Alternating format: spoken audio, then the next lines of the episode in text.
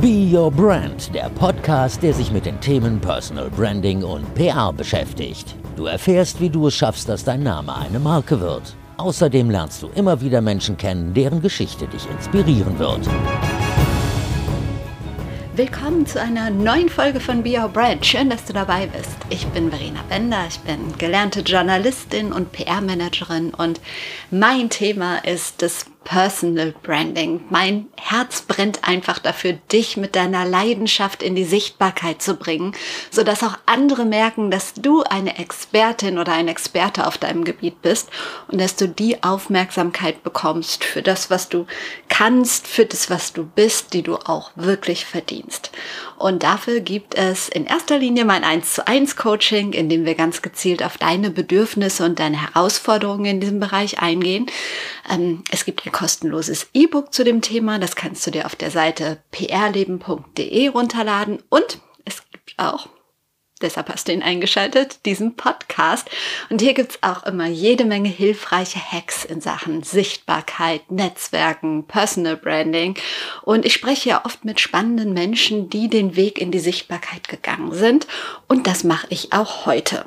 Und ich gebe zu, vor dem Gespräch fand ich meinen Gast interessant. Und nachdem wir gesprochen haben, war ich wirklich so richtig, richtig, richtig begeistert, weil sie einfach so mega hilfreichen Input rausgehauen hat und wir uns einfach ganz toll verstanden haben. Und ich freue mich jetzt, das endlich mit dir teilen zu dürfen. Ich spreche mit Ann-Kathrin Gerstlauer. Sie ist Journalistin, eine recht junge Journalistin und ziemlich erfolgreich. Sie hat schon diverse Stationen hinter sich. Sie war unter anderem Chefredakteurin von Site Campus. Sie hat das Portal Watson aufgebaut. Das gehört zu T-Online. Und jetzt arbeitet sie freiberuflich. Sie hat gerade ein Buch geschrieben, über das sprechen wir. Und sie hat fantastische, wirklich, wirklich fantastische Tipps in Sachen Netzwerken am Start. Und zwar vor allen Dingen analoges Netzwerken, also Offline-Netzwerken, nicht online. Ich weiß, da geht's öfter drum hier, aber sie hat so ein bisschen Offline-Netzwerken ähm, ja, hier reingebracht. Das fand ich super. Es gibt ganz viele Anregungen in Sachen Personal Branding und Sichtbarkeit und sie hat das alles selber erprobt. Also eine Folge, die rundum alles abdeckt, wenn du deine Personenmarke aufbauen oder ausbauen möchtest.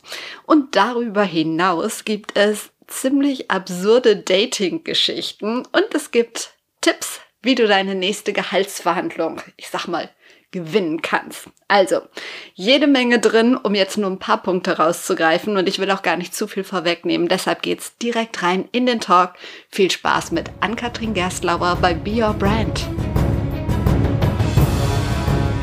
Ann-Kathrin Gerstlauer, wer bist du und ähm, was ist deine größte Leidenschaft? Gute Frage. Hi Verena, erstmal, ich freue mich sehr, da zu sein. Ähm, genau, ich bin Ann-Kathrin, ich bin 31 Jahre jung. Ich bin seit zweieinhalb Jahren selbstständig als Beraterin für Medienunternehmen zu den Fragen, wie erreiche ich junge Zielgruppen, wie mache ich Online-Journalismus gut und innovativ. Davor war ich stellvertretende Chefredakteurin von Watson.de und habe davor Zeit Campus Online gelauncht und geleitet. Ähm, also ich glaube, das Internet war schon immer meine, meine größte Leidenschaft. Mittlerweile schaffe ich es, meine Zeit ein bisschen zu reduzieren und sinnvoll einzusetzen. Genau, aber ähm, bin ich wirklich, seitdem ich 16 bin und wir endlich WLAN hatten, ähm, genau, bin ich dort. Und ja, mittlerweile ist so ein bisschen auch meine Leidenschaft, irgendwie jüngere Menschen irgendwie so ein bisschen mitzunehmen an der Uni in Kursen und so weiter, so ein bisschen für den Online-Journalismus der Zukunft ähm, auch ein bisschen mitzuhelfen. Genau, ich glaube, das passt ganz gut zusammen. Cool. Darauf gehen wir gleich noch ein, auch auf dein ganz aktuelles Projekt. Aber vorher finde ich es gut, wenn wir noch so ein bisschen mehr von dir persönlich kennenlernen. Deshalb frage ich immer gerne, wann ist für dich ein Tag ein perfekter Tag? Also was würde dich so richtig glücklich machen? Wann kannst du zufrieden ins Bett fallen abends? Also ich bin auf jeden Fall jemand, der eigentlich ganz gerne früh aufsteht, so gut in den Tag startet, gerne nicht verkatert, sondern ausgeschlafen. Äh, ich bin ein riesiger Frühstücksfan tatsächlich. Also so Frühstück gehört für mich auf jeden Fall dazu. Gerne natürlich am Wochenende erstmal eine Runde frühstücken, dann so auf den Flohmarkt vielleicht ein bisschen Sport. Aber ich glaube vor allem gute Gespräche mit Freunden. Also ich glaube, das ist was, was mich am meisten glücklich macht. Und ein glücklicher Arbeitstag ist für mich, wenn ich nicht so viel gearbeitet habe. Also seit ich selbstständig bin, versuche ich eigentlich nur so vier, fünf Stunden am Tag zu machen. und dann, äh, genau, den Rest des Tages zu nutzen. Also ich bin, glaube ich, relativ easy zufriedenzustellen. Du hast gerade schon erzählt, was du alles machst, finde ich Wahnsinn und du bist noch so jung. Unter anderem, also auf Twitter steht Journalistin, Beraterin, Dozentin für Online-Journalismus und Kommunikation mit Millennials. Was genau ist das? Was muss man sich darunter vorstellen? Ähm, genau, also das sind ganz, ganz verschiedene Sachen, die ich tatsächlich äh, mache. Ne? Also man kriegt ja immer so beigebracht, mach eine Sache und da bist du der, irgendwie bist du dann die Expertin für. Das ist bei mir tatsächlich nicht der Fall. Ich mache ganz, ganz unterschiedliche Sachen. Ich komme halt daher, dass ich Journalismus für Millennials mal gemacht habe. Also wirklich, wie kann ich Menschen zwischen 20 und 35 jetzt heute, vielleicht sogar ein bisschen älter mittlerweile, ich werde ja auch älter, genau, wie kann ich den, wie kann ich mit denen kommunizieren, auf Augenhöhe super wichtig, welche Sprache benutze ich da, auf welchen Kanälen muss ich natürlich auch unterwegs sein am Ende des Tages. Zwei Portalen, die ich eben hochgezogen habe, einmal durchexerziert habe und genau, die ich jetzt sozusagen auch anderen ähm, genau weitergebe. Aber ich mache auch tatsächlich Formatentwicklung, ähm, wie schreibe ich überhaupt einen Text fürs Internet, wie wird der kommuni äh, wie wird der, sorry, wie wird der konsumiert. Ich mache Beratung für politische Stiftungen, weil ich das auch super, super wichtig finde, weil gerade da bei jungen Zielgruppen gibt es ja immer diese Klischees, die sind irgendwie alle super links, alle super grün und ähm, genau, aber was sind wirklich die Themen, die die Menschen beschäftigen? Genau, das ist so ein bisschen so wirklich ein riesiges Potpourri, aber ich bin eigentlich ganz froh, dass ich das so mache, weil auch während der Pandemie habe ich gemerkt, ah, es ist gar nicht so unclever, nicht nur auf ein einziges Pferd zu setzen. Deswegen hat mich das da auch eigentlich ganz gut durchgebracht. Wo jetzt gerade die Expertin am Start ist, wie kommuniziere ich denn, wenn ich die Millennials wirklich erreichen möchte? Also das gerade schon gesagt, auf Augenhöhe ist wahnsinnig wichtig. Ähm, aber hast du noch irgendwie so drei Punkte, die ich dabei echt im Hinterkopf haben sollte? Hm, also ich glaube, der wichtigste Punkt ist wirklich, ähm, ins Gespräch zu kommen. Ähm, weil ganz, ganz viele sagen einmal zu mir, ich will jetzt einen Instagram-Kanal hochziehen, um junge Zielgruppen zu erreichen. Und die sehen den Kanal aber immer so als rein Aussenderkanal. Ne? Also irgendwie Swipe up in der Story, Link in Bio im Profilbild. Kein Mensch klickt auf Link in, LinkedIn Bio, das weiß jeder, der sich da mal die Statistik angeschaut hat. Ähm, und eigentlich, ich meine, das wissen wir über das Internet schon seit 20 Jahren, ist ja das Tolle am Internet, dass es irgendwie ein Kreis, Kommunikationskreislauf ist. Also ich sende und ich empfange. Und das ist, glaube ich, gerade der jungen Zielgruppe halt mega, mega wichtig. Die will halt mitdiskutieren, die will gefragt werden, welche Themen sie interessieren. Damals bei Zeit Campus Online hatten wir zum Beispiel zwei Serien, die hießen Jung und Links und Jung und Konservativ, wo wir die Leute wirklich haben Texte schreiben lassen darüber, was es für sie bedeu heute bedeutet, Jung und Links und Jung und Konservativ zu sein. So kamen wir total raus aus diesen Klischees. Also irgendwie, ne? Nicht jeder Konservative der JU ist schon fast Nazi, wie manche Linke denken. Nicht jeder, der links ist, will den Kommunismus haben, wie manche Konservative denken. Genau, also so Punkt eins ist, glaube ich, wirklich in den Austausch ähm, zu gehen. Das ist auf Social Media eigentlich super wichtig. Ich glaube, Punkt zwei ist immer so ein bisschen die Sprache. Viele versuchen dann so ein bisschen berufsjugendlich rüberzukommen, irgendwie mit so einer Hipster-Ironie. Ähm, das braucht man gar nicht. Also man muss jetzt auch nicht gestellt sprechen, aber einfach so wie wir uns beide jetzt eigentlich unterhalten, genauso kann man, kann man einfach äh, mit denen sprechen. Und apropos Hipster-Ironie komme ich ein bisschen zum dritten Punkt. Ich glaube, man muss total aufpassen, dass man nicht in eine reine Berlin-Bubble rein kommuniziert, weil gerade dieses so sehr ironische Mimike kommt natürlich in einer bestimmten Zielgruppe sehr, sehr gut an. Aber gerade bei den Millennials hast du natürlich auch Stadt, Land, äh, kulturelle Unterschiede, die sind viel spießiger, als wir alle denken, auch von den Werten her recht konservativ. Also ich glaube, das ist dann so ein bisschen im Hinterkopf behalten. Da sehe ich auch ganz oft so Werbekampagnen, die überhaupt nicht in der Zielgruppe ankommen, weil sie so eine pseudo-ironische Sprache sprechen, super kompliziert und verkopft um die Ecke gedacht sind, anstatt einfach klar die Message noch rüberzubringen. Oh ja, ich glaube, das kennen einige von uns, die, die dir jetzt zuhören und jedem fällt da irgendwas ein. Warum bist du eigentlich Journalistin geworden? Ja, da könnte ich jetzt einen großen Vortrag darüber halten, dass die Welt verändern wollte. Das wollte ich nicht. Ähm, ich wollte damals irgendwas mit Sport machen tatsächlich. Ich habe selber Fußball gespielt, was ja auch irgendwie eher ungewöhnlich ist. Und da dachte ich so, was kann ich damit verbinden? Und dachte, es wäre total cool, wenn man umsonst ins Stadion gehen kann und dann darüber schreiben kann und habe mich dann auf ein Praktikum in der Sportredaktion beworben, in der Schule, nicht wissend, dass das unmöglich ist, das in der Schulzeit zu bekommen. Und ich dachte, das super easy. Und ich wurde dann trotzdem genommen, weil der Ressortleiter das so spannend fand, dass ich Fußball gespielt habe und gut in Mathe war. Also so eine ganz komische Kombination. Und ähm, genau, also das ist auch mein Mentor damals geworden. Also es ist wirklich ein auch sicherlich viel Glück und Zufall dabei gewesen, dass das geklappt hat. Sport habe ich dann irgendwann gemerkt, finde ich doch gar nicht so spannend, ähm, weil man erzählt immer die gleiche Story. Ne? Also 22 Spieler auf dem Feld. In der 89. Minute fällt ein Tor, aber es war für mich ein super Einstieg. Und genau, und dann habe ich einfach gemerkt, ich kann das mit dem Schreiben eigentlich ganz gut. Und äh, genau, habe das weitergemacht. Ich habe mich jetzt neulich, also vor dem Urlaub mit ähm, Wolfgang Büchner, ich weiß nicht, ob du den kennst, ähm, auch ein relativ bekannter Journalist, ähm, auch über das Thema Journalismus unterhalten und ihn gefragt, was er jungen Leuten rät, die gerne in den Journalismus möchten. Lohnt sich das noch? Macht das überhaupt noch Sinn? Sollte man lieber auf was anderes umsatteln? Was rätst du jungen Menschen? Das hat ja ganz viel mit jungen Leuten zu tun ja, ich habe ganz, ganz viele an den Unis, die auch Journalisten und Journalistinnen werden wollen. Ich merke schon, dass es immer weniger werden wollen, was ich total schade finde. Die wenigen, die es machen, ähm, sind sehr, sehr idealistisch. Ich würde es auf jeden Fall Leuten raten, allerdings nur, wenn sie Bock haben, wirklich sich auch in Online reinzufuchsen. Also in meinen Kursen sind immer noch ganz, ganz viele, die sagen, ich will Seite 3 Schreiber bei der Süddeutschen werden. Dann sage ich immer, von 100 Leuten, die hier im Raum sitzen, können vielleicht ein bis drei Personen so gut schreiben, dass sie das überhaupt könnten. Wahrscheinlich sogar null, wenn man mal ein bisschen realistisch ist.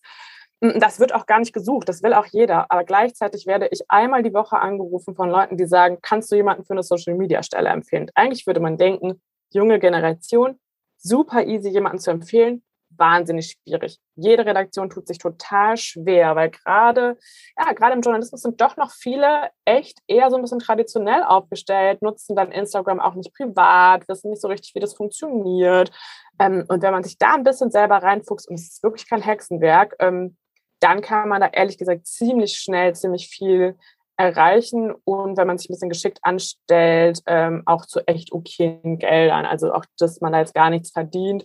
Bei Lokalzeitungen ist echt schwierig geworden, aber ähm, überregional, es gibt so viele neue Möglichkeiten, Podcast-Produktionsfirmen, äh, Social-Media-Agenturen und so weiter. Also ich glaube, wenn man gut ist, findet man was. Und ich glaube, es ist auch ein Gerücht. Es gibt zu viele gute junge Journalisten und Journalistinnen. Immer wenn ich eingestellt habe, fand ich das eher schwierig, wirklich jemanden zu finden, der gut ist oder der auch was kann, was ich nicht kann. Also ich möchte eigentlich mit 31 nicht den Leuten erklären, wie Instagram funktioniert, sondern andersrum. Ich erwarte eigentlich jemanden, der nicht einstellt der mir das erklärt und am besten TikTok und YouTube sowieso noch. Ähm, also wer das kann, und da kann man sich selber reinfuchsen. Also ich habe mich damals vor zwölf Jahren in Bloggen, Twittern, weiß ja auch noch, das waren so die Sachen, die damals irgendwie groß waren. Ich habe mir ein bisschen Programmieren selber beigebracht. Habe ich nicht wirklich nochmal gebraucht, aber so dieses so sich da selber reinfuchsen und nicht darauf zu warten, mhm. dass einem jemand erklärt. Ich glaube, dann kommt man total weit nach vorne. Ja, ja, ganz wichtige Sachen. Also nicht jemand, der einem alles hinterherträgt und so. Das, den gibt es nicht. Da muss man schon selber aktiv werden. Nee, also wirklich Selbstständigkeit, das merke ich so, dass, das haben auch manche nicht mehr. Ne? So die, mhm. die erwarten, dass man ihnen sagt, wie ihr Tag von 8 bis 17 Uhr abzulaufen hat. Aber eigentlich wünsche ich mir immer jemanden, der sagt, ey, ich habe eine geile Idee, kann ich die einfach machen. Hast du so ein Erlebnis in deiner journalistischen Laufbahn, sag ich mal, was dir so nachhaltig im Gedächtnis ist, sei es eine Begegnung, ähm, ja, oder sonst irgendwie ein Ereignis? Tatsächlich hatte ich ein eher unspektakuläres Schreibtischleben im Journalismus. Man stellt sich das ja immer mal so vor, man trifft irgendwie tausend berühmte ähm, tausend berühmte Leute. Ich glaube, für mich super prägend war wirklich äh, mein erster Launch. Also ich habe immer, immer geliebt, Produkte irgendwie neu zu, neu zu launchen tatsächlich. Und ich glaube, als wir Zeit Campus Online gelauncht haben, so dieser Abend und wir haben es geschafft, wir haben noch nicht mal irgendwie große Überstunden dafür gemacht. So ein bisschen mein erstes eigenes Baby, so neue Sachen. Das war für mich, also ich war gar nicht immer auf der Seite, ich will die großen Interviews machen, die großen Stars treffen, sondern ich war immer eher so auf der Seite, ich will ein neues Produkt machen, ich will mit Menschen zusammenarbeiten, die eher führen und jetzt selber, ich habe auch bis zum Ende gar nicht selber viel geschrieben, sondern andere empowert. Du hattest ja große Arbeitgeber, Zeit, Watson und so weiter und jetzt bist du freiberuflich tätig. Warum? Ja, das können viele immer noch nicht glauben. Ähm, es ist auch immer so, ich bekomme immer noch relativ viele Angebote für to auch tolle Jobs wirklich. Ähm, und wenn ich die ablehne, meistens aus verschiedenen Gründen, dann fragen mich die Leute immer, hast du ein anderes Angebot? Und können gar nicht glauben, dass ähm, auch, dass ich freiwillig selbstständig bin, dass ich auch happy selbstständig bin, dass ich damit auch noch Geld verdiene.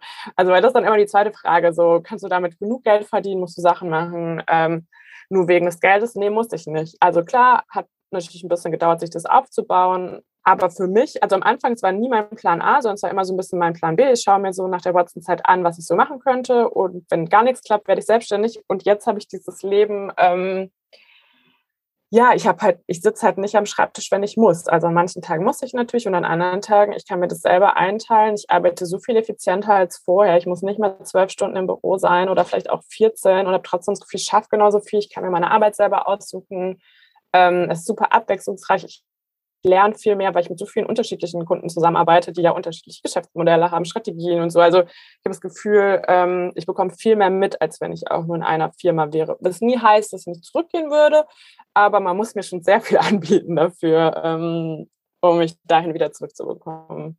In der Freiberuflichkeit ist dein neues Baby entstanden, dein Hörbuch, das Gender Dating Gap und die Liebe worum, also worum es geht, ist wahrscheinlich schon im Titel äh, relativ gut beschrieben, aber vielleicht kannst du es noch ein bisschen breiter erklären, was einen erwartet, wenn man sich das anhört.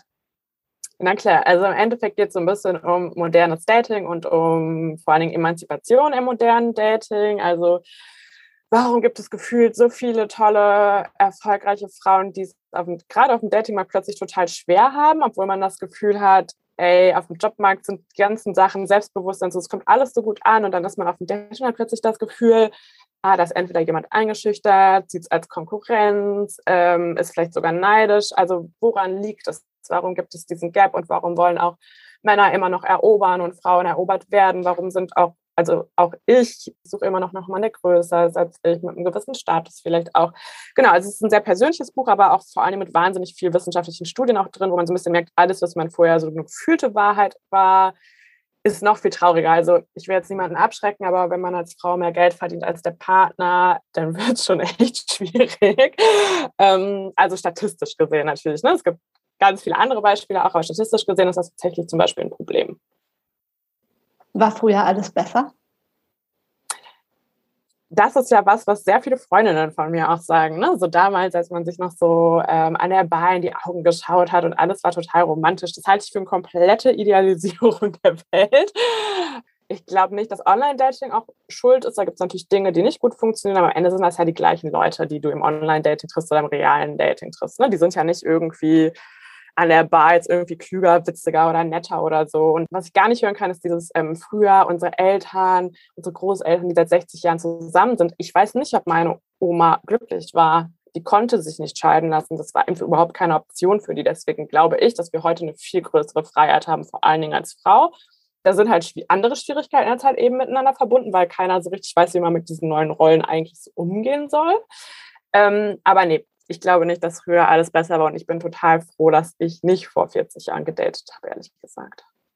Kannst du denn irgendwie so drei Dinge sagen, die besser sind als im Vergleich zu früher? Mm, also ich glaube, dass eben der Mann nicht mehr automatisch die Person ist, die erobern muss, sondern dass ich dadurch auch viel mehr Freiheiten habe, weil ich kann mir selber ein bisschen aussuchen, wen ich vielleicht auch mal anspreche. Ich glaube, das ist auch durch Online-Dating zum Beispiel einfacher geworden. Es wird so eine erste Nachricht zu schicken, das ist wirklich easier als früher.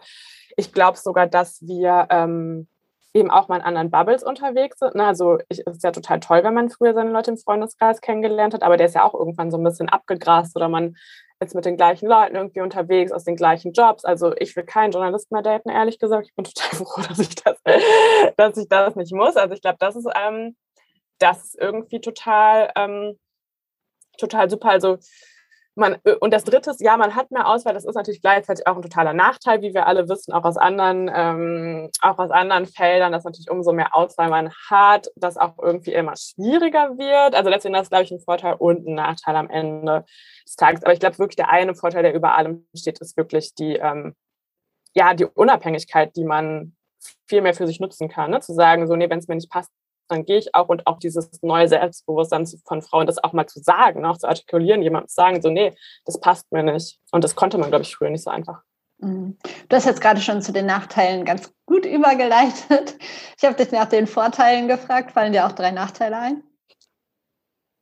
Ähm, also ja, die Auswahl auf jeden Fall. Also ich glaube, irgendwann ist man einfach überfordert, hat 57 Matches und weiß überhaupt nicht, wo man anfangen soll. Das ist auf jeden Fall ein Nachteil da muss man schon sagen, dass die Algorithmen natürlich auch schon so eingestellt sind, dass sie auch einen süchtig machen sollen. Also das ist auf jeden Fall ein Fakt. Ähm, und natürlich, damit habe ich mich auch im Buch beschäftigt, auch ich date zum Beispiel immer noch auch sehr, sehr weiß zum Beispiel. Und das ist jetzt auch nicht was, was jetzt durch Online-Dating einfacher wird, ne? weil der Algorithmus natürlich, ähm, wissen wir auch aus anderen Bereichen, sich eben auch merkt und das also ne, und die Schönheitsideale natürlich auch reproduziert. Ne? Also irgendwie, ich glaube, dieser Druck, auch gerade für viele Frauen, wie man sich dort präsentiert wiederum, das ist schon auch auf jeden Fall hart, würde ich sagen. Was ist mit dem ähm, Thema Verbindlichkeit? Ähm, ja, das ist ja immer so eine große Frage. So dieses, gibt es nicht mehr den verbindlichen Mann? Sind die alle beziehungsunfähig? Ähm, ich glaube, in den meisten Fällen, oder habe ich für mich festgestellt, er steht einfach nicht auf mich. Das Problem beim Online-Dating ist eher so, man geht von unterschiedlichen Dingen aus. Also die eine Person sucht vielleicht was Verbindliches und die andere Person nicht.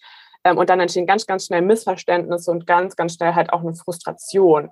Und das wird dann aber projiziert auf ähm, auf das Medium. Ne? Also das Medium ist dann schlecht, aber im Endeffekt liegt es einfach daran, dass die Menschen unterschiedliche Dinge suchen auf der gleichen Plattform. Und ich glaube, da ist es halt total wichtig, offen und transparent halt zu kommunizieren. Und dann, glaube ich, kriegt man das schon auch hin. Was war so der Auslöser für dieses Buch? Äh, der Auslöser waren ganz schön viele mittelmäßige Dates, auf denen ich war. Und, und dann habe ich irgendwann mit einer Freundin wirklich so bei einem Glas Wein, habe ich ihr, ich glaube, die krasseste Story, da kam ich gerade von einem Date von jemandem, der sich auch selber als sehr, sehr progressiv bezeichnet hat oder auch inszeniert hat während des Dates und immer gesagt hat, Unisex-Toiletten, da ist er auf jeden Fall dafür. Und dann habe ich gesagt, ähm, also aufs Pissoir könntest du verzichten. Er gesagt, nee, das jetzt nicht.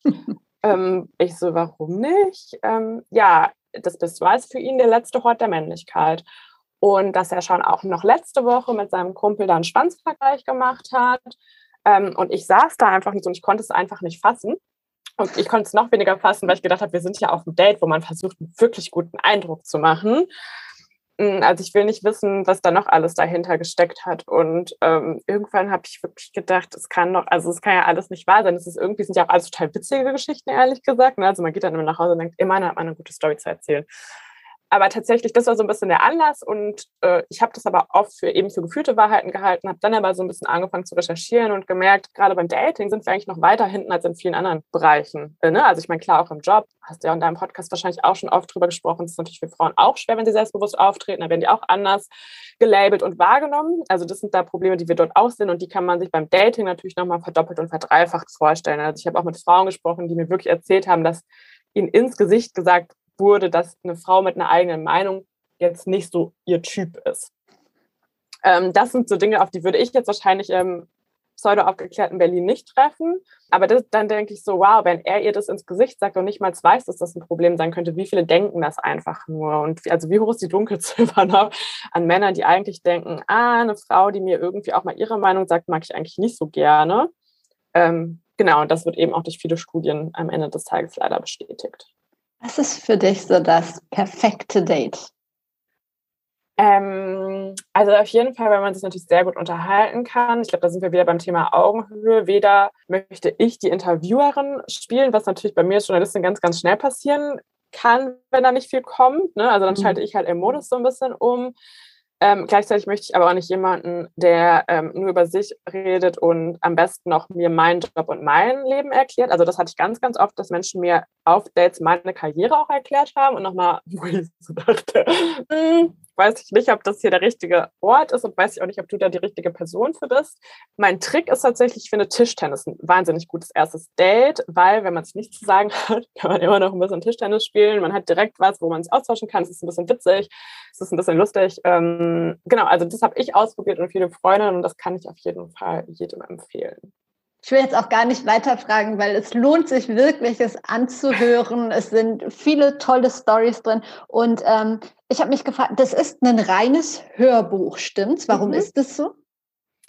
Genau, also im Endeffekt gibt es bei Audible eben auch ähm, Original-Hörbücher, also Hörbücher, die tatsächlich als erstes als Hörbuch erscheinen. Ähm, genau, damit sich natürlich Menschen logischerweise halt ein Audible-Konto dafür holen. Und genau, aber für mich ist das total super, ehrlich gesagt. Ich hätte auch gar nicht gedacht, dass ähm, so viele Menschen auch schon Audible-Konten haben. Also wirklich, Hörbücher sind, werden immer, immer größer. Also deswegen finde ich das jetzt eigentlich total super. Ich wünsche mir natürlich, dass es auch noch gedruckt wird und ähm, arbeite auch daran.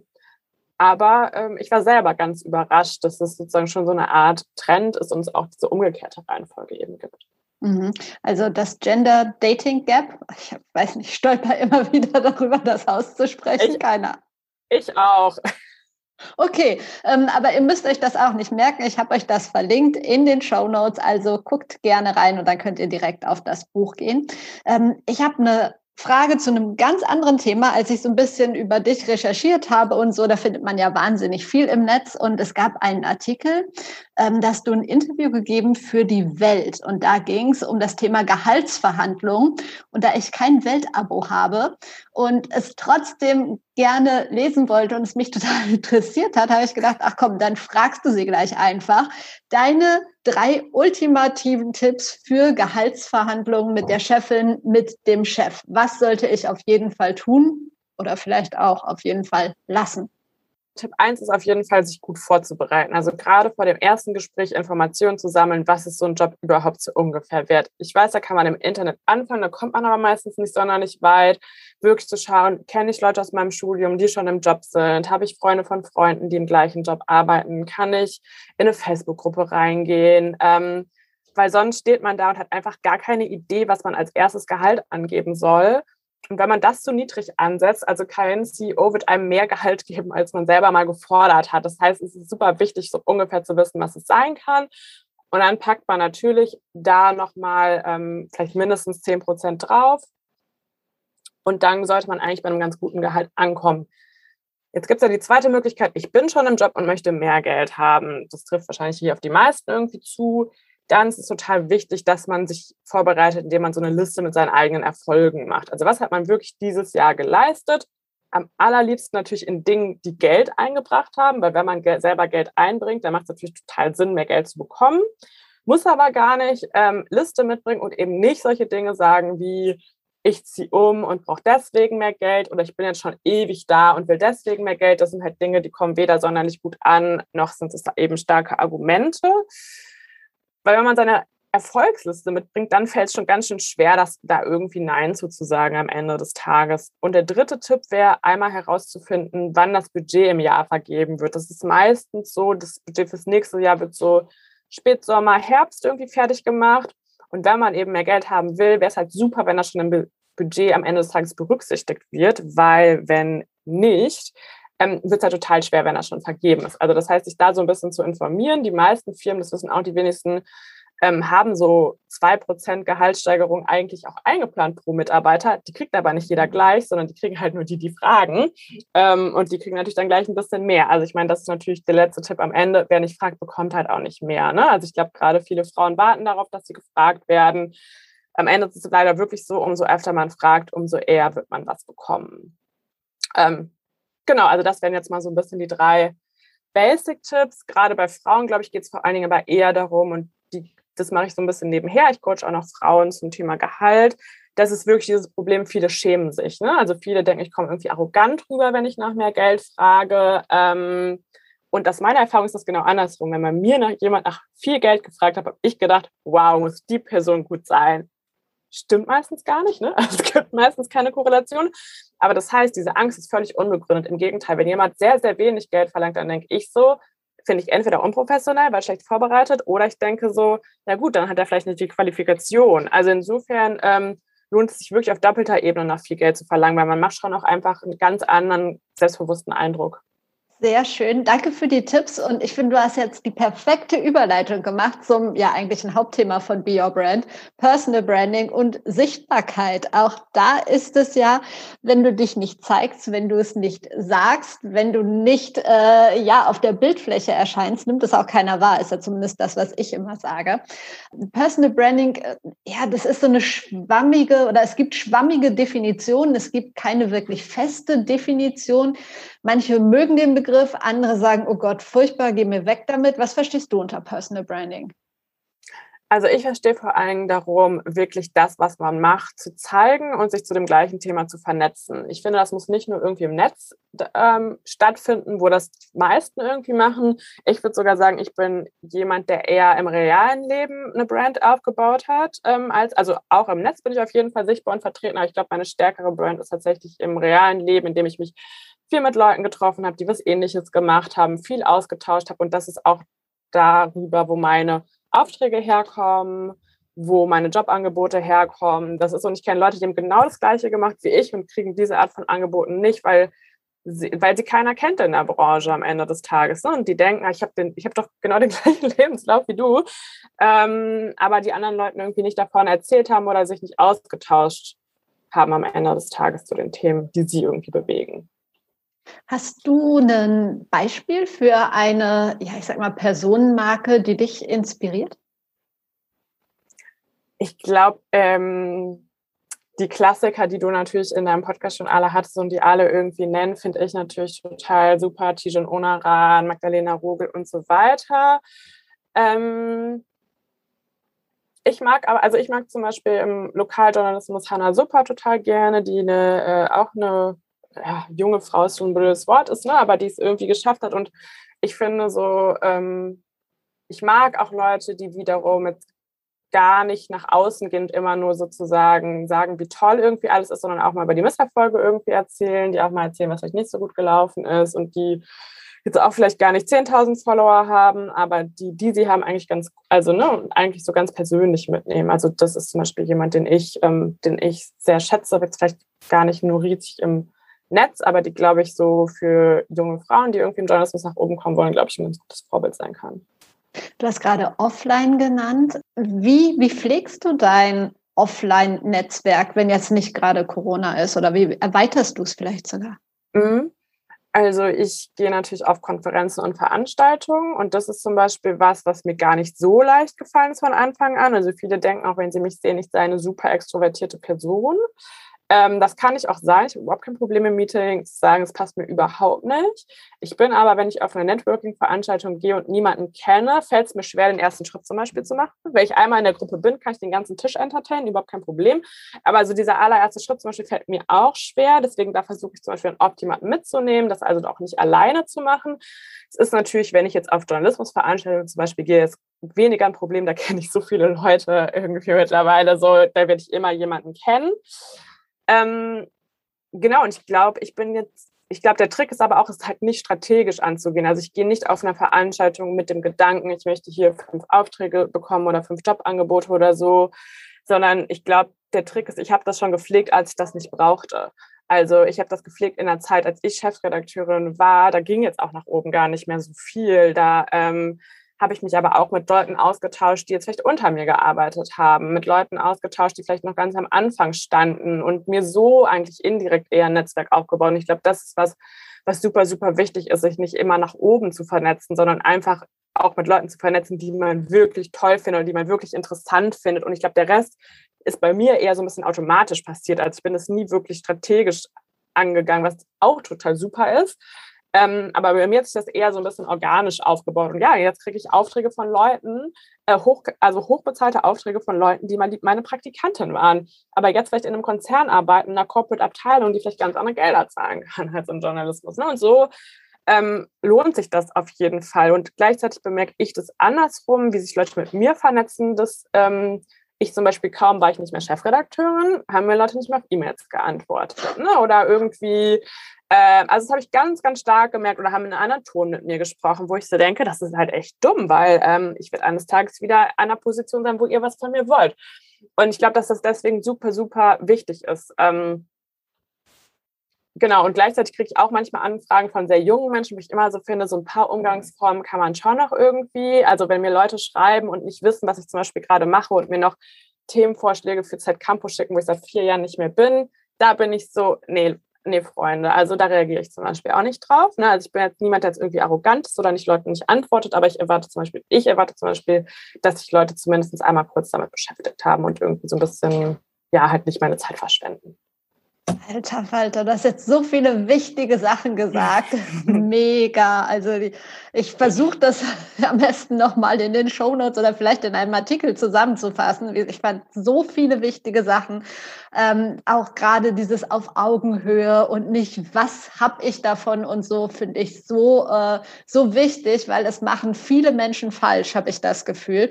Und ich fand es toll, dass du von dieser Hemmschwelle erzählt hast, auf Veranstaltungen und so. Ja. Weil das haben viel mehr Menschen, als wir alle denken. Also ich kenne es von mir total gut, aber auch von, von anderen Gästen aus dem Podcast oder Leuten aus dem Netzwerk, mit denen ich spreche, da ist ganz selten jemand bei, der sagt, boah ja, ich gehe da total gern hin und finde super, fremde Leute anzuquatschen und sofort ins Gespräch zu kommen. Also ich glaube, das ist eine Illusion bei manchen, dass, ähm, ja, dass es Leute gibt, die das ganz easy machen. Also viele haben diese Hemmschwelle und da muss man sich dann halt einfach mal überwinden. Ja, voll. Also ich glaube, jemanden mitzunehmen. Gleichzeitig glaube ich, vielleicht kann man die Veranstaltung auch ein bisschen anders machen. Also ich finde auch Veranstaltungen zum Beispiel gut, wo das irgendwie so ein bisschen überwunden wird mit so Thementischen oder irgendwie so Themen, wo man so automatisch ins Gespräch kommt oder dass es erstmal eine kurze Vorstellungsrunde geht. Ne? Dann hat man direkt irgendwie so einen Anknüpfungspunkt, weil ich glaube, genau wie du sagst, ne? Ähm, so, es gibt, es trifft, also es gibt so viele mehr Menschen, als man denkt, weil gerade, ich meine, gerade als Frau, wenn man irgendwie nicht total verschüchtert ist, dann wird man ja direkt als so überextrovertiert wahrgenommen. Ne? Also auch im Job wurde mir manchmal gesagt, ich sei eine laute Person. Dabei bin ich wirklich das Gegenteil von laut. Ich werde nie laut. Ich glaube, ich habe in meiner ganzen Karriere einmal die Stimme erhoben oder zweimal. Äh, aber es reicht ja schon, dass man irgendwie einfach selbstbewusst ist. Und gleichzeitig, glaube ich, haben viele eben diese Unsicherheiten. Und es ist ja eigentlich total schade, weil ich bin auch schon manchmal, ehrlich gesagt, ich bin manchmal abends irgendwo nicht hingegangen, weil ich irgendwie gedacht habe, ah, boah, es war echt schon ein anstrengender Tag. Schaffe ich das jetzt noch irgendwie, mich da nochmal so stark zu überwinden? Jetzt haben wir über Offline gesprochen, was ich super finde, weil das ist selten Thema hier. Trotzdem möchte ich dich auch noch nach Online fragen. Ähm, hast du da so einen priorisierten Kanal, wo du sagst, boah, mhm. da habe ich die besten Kontakte, da bin ich am liebsten unterwegs oder wie handelst du das?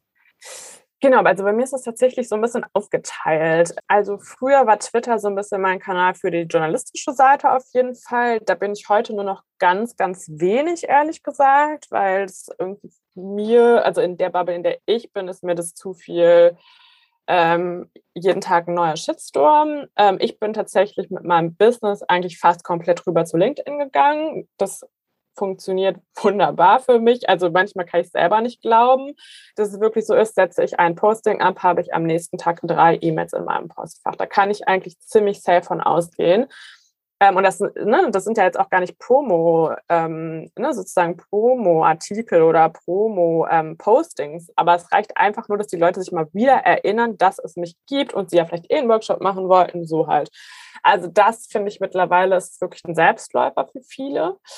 Ähm, jetzt habe ich ja zum Beispiel auch dieses Problem, ich mache so viele verschiedene Sachen. Jetzt habe ich auch noch dieses Buch und das passt eigentlich gar nicht so richtig in das rein, was ich sonst überall anders mache. Das ist zum Beispiel für mich was am Anfang ein bisschen tricky. Und ich habe das jetzt zum Beispiel so, dass ich das äh, meiste Buchzeug auf Instagram mache, weil es natürlich auch so ein bisschen ein Kanal ist, der vielleicht noch ein Ticken persönlicher ist. Ähm, ich mache auch ein bisschen was auf LinkedIn, aber jetzt gar nicht zu viel. Aber auf Instagram zum Beispiel mache ich dafür nichts zu meinem Business wiederum. Ne? Und so habe ich so, glaube ich, sogar fast ein bisschen verschiedene Brands aufgebaut. Also der eine, der vielleicht so ein bisschen mehr Buch, Dating und so weiter ist, aber auf LinkedIn möchte ich, da steht zum Beispiel jetzt auch immer noch nicht in meiner Bio, dass ich ein Buch geschrieben habe. Das werde ich jetzt schon mal irgendwann da reinschreiben, aber das ist da jetzt nicht so meine Priorität. Also ich glaube, das ist so ein bisschen gerade so meine Aufteilung. Also viel Instagram und ähm, LinkedIn, wobei total interessant, wenn ich mal wieder was auf Facebook poste, sehe ich zum Beispiel, also auf meine Website konvertiert das immer noch echt gut. Also vielleicht sind es auch so alte Grundschüler, die da, also Grundschulkameraden, die dann so denken, ach, was macht sie eigentlich? Ähm, deswegen, da poste ich schon hin und wieder auch was, aber jetzt nicht strategisch oder so. Ähm, genau, sondern halt die beiden Kanäle benutze ich momentan viel. Wenn das jetzt mit dem Buch vorbei ist, muss ich mir mal wieder so ein bisschen überlegen, wie ich es dann mache, aber so gerade fahre ich damit eigentlich ganz gut. Eine Sache, die ich dich noch fragen wollte, die du vorhin schon kurz angesprochen hast, Mentoren. Gab es die außer dem Kollege in der Sportredaktion? Und ähm, ja, wie, wie war der Umgang zwischen euch? Wie hast du die gefunden? Kannst du da was erzählen?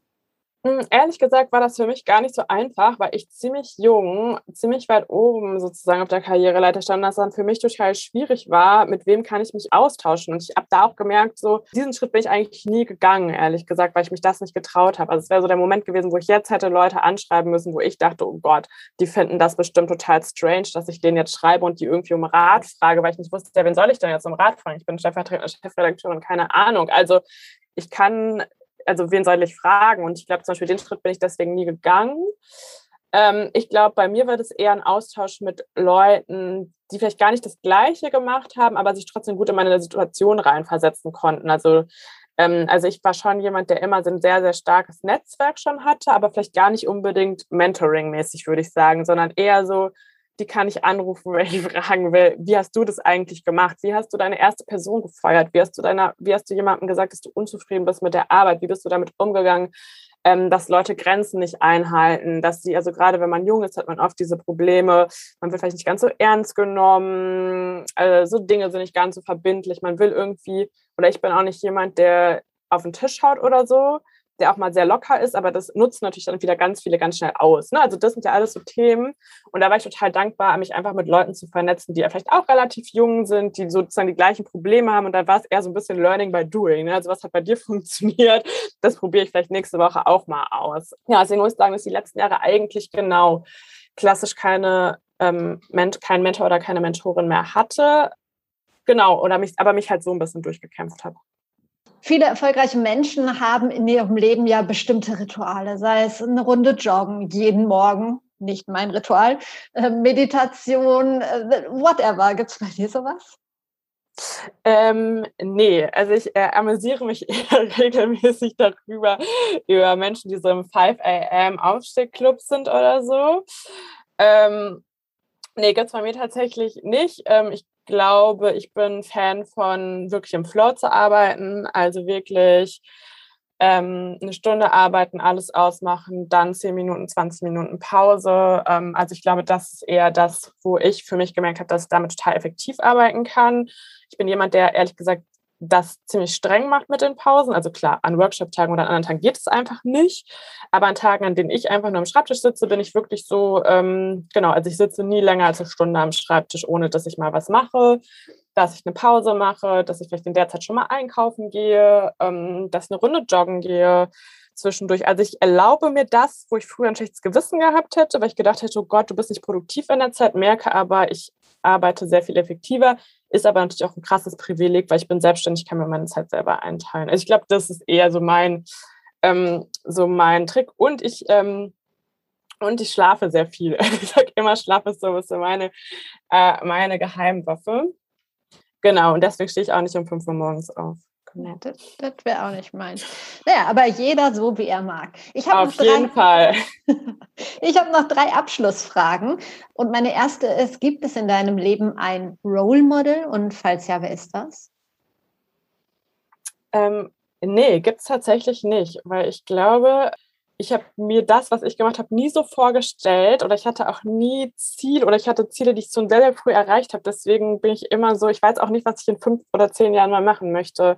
Nee, also ich bin eigentlich immer eher so ein bisschen meinen eigenen Weg, glaube ich, gegangen. Dann lasse ich mir gerne weitere Gäste für den Podcast empfehlen und wollte dich fragen, ob du zwei Menschen kennst, zwei Vorschläge hast, mit wem ich mal über das Thema Sichtbarkeit und ja den eigenen persönlichen Weg sprechen könnte. Mhm. Ähm, auf jeden Fall Mareike Kaiser, die ist Chefredakteurin von äh, Edition F. Und die macht ganz, ganz viel zur Sichtbarkeit auch eben von modernen Müttern, was ich total spannend finde und auch zu, ne, zu Müttern im Job und natürlich aber hat sich auch als Marke aufgebaut. Ähm, auf Instagram vor allen Dingen. Und ähm, genau, die finde ich total toll. Mm. Und dann auf jeden Fall finde ich, äh, Textautomat heißt sie auf äh, Twitter und auf äh, Instagram, glaube ich, auch. Ähm, sie ist auch Journalistin, war früher bei BuzzFeed, heute bei T-Online und ähm, die hat, glaube ich, ihren ersten Job sogar über Twitter bekommen. Also ich glaube, die ist so jemand genau, hat gar nicht eine klassische journalistische Ausbildung gehabt. Ähm, genau, und die kann, glaube ich, da ganz, ganz viel drüber sagen, wie man sich auch in neue Themen einfuchst. Genau, also ich glaube, das sind so zwei Menschen, die ich auf jeden Fall empfehlen kann. Sehr cool. Und meine letzte Frage, das beste Buch, das du je gelesen hast? Mm, das beste Buch, was ich je gelesen habe, ist das Sachbuch Factfulness für die, die es nicht kennen, da geht es darum, dass wir die Welt nicht so wahrnehmen, wie wir glauben. Also wir sehen alles pessimistischer. Es beginnt auch mit so einem Quiz, wo man erstmal so ausfüllen soll, was man denkt, wie viel Prozent der Kinder in die Schule gehen, ähm, wie viele Kriege es in den vergangenen Jahren gab und so weiter. Und das ist halt wahnsinnig spannend, weil es sehr unideologisch ist. Und ich glaube, egal, was man so für persönliche Meinungen hat, muss man sich an manchen Stellen echt krass hinterfragen. Und das ist gleichzeitig mit ganz normalen Statistiken von der Welthungerhilfe und so weiter unterfüttert. Genau, und das war so ein Buch, was auf jeden Fall meinen Blick auf die Welt verändert hat. Cool, kenne ich gar nicht. Hatten wir auch noch nicht in den Tipps. Habe ich direkt wieder ein neues. Sehr, also ich kann es wirklich sehr empfehlen. Cool, vielen Dank. Vielen Dank sowieso für deine Zeit, für die tollen Einblicke, die Learnings und ähm, ja, alles Gute. Ja, vielen Dank an dich. Vielen Dank für deine tollen Fragen und ähm, ja, ich freue mich sehr, dass ich da sein durfte. Das war's mit Be Your Brand. Ich hoffe, dir hat das Gespräch genauso gut gefallen wie mir. Und ein paar Infos zu Ann-Kathrin und den Link zu ihrem Hörbuch findest du in den Show Notes. Und da gibt es auch den Link zu meinem kostenlosen Personal Branding E-Book. Deine fünf Schritte in die Sichtbarkeit, zumindest die ersten fünf Schritte, all das, was dazu gehört. Das Buch kannst du dir ansonsten, wenn du nicht in die Show Notes gehen magst, downloaden auf der Seite prleben.de. Da gibt es einen Bereich, der heißt Gratis und da wartet dann dein kostenloses Exemplar auf dich. Ansonsten lass uns gerne vernetzen auf Twitter, auf LinkedIn, auf Instagram, wo auch immer du magst. Und solltest du Unterstützung auf deinem Weg, bei deinem Schritt in die Sichtbarkeit brauchen oder bei deinem nächsten Schritt diesbezüglich, dann lass uns doch einfach mal ganz unverbindlich sprechen.